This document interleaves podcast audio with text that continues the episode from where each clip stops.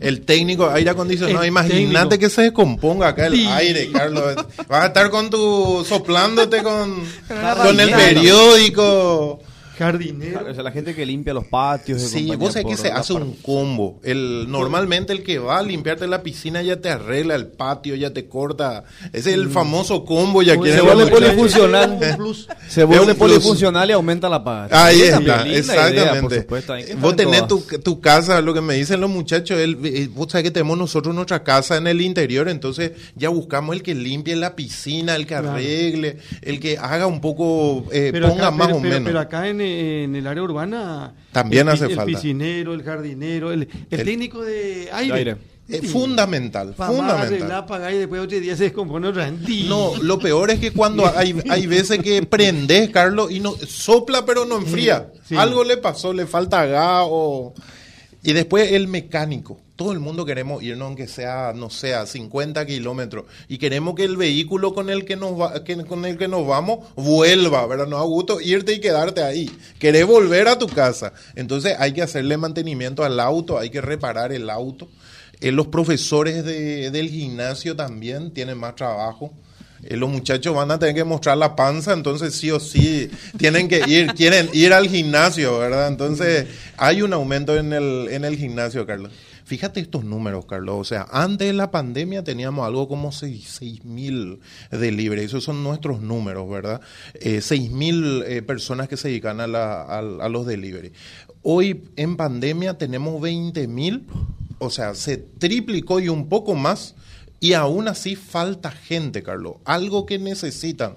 Todo lo, todas las farmacias, todos los locales gastronómicos, todos los que quieren llegar productos son los delivery. Y es un sector eh, golpeadísimo, ¿verdad? Un sector que no tiene las reglas claras.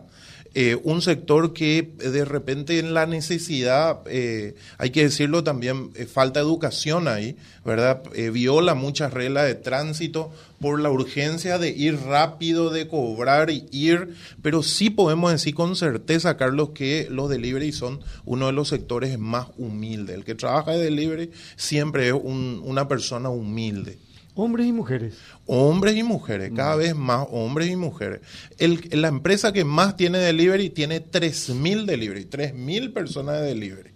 El- es el número uno, una aplicación del teléfono. ¿Y, y cuánto más o menos gana un- una persona que se dedica a esto, Y bueno, ahí está. El, tenés vos dos modalidades, ¿verdad?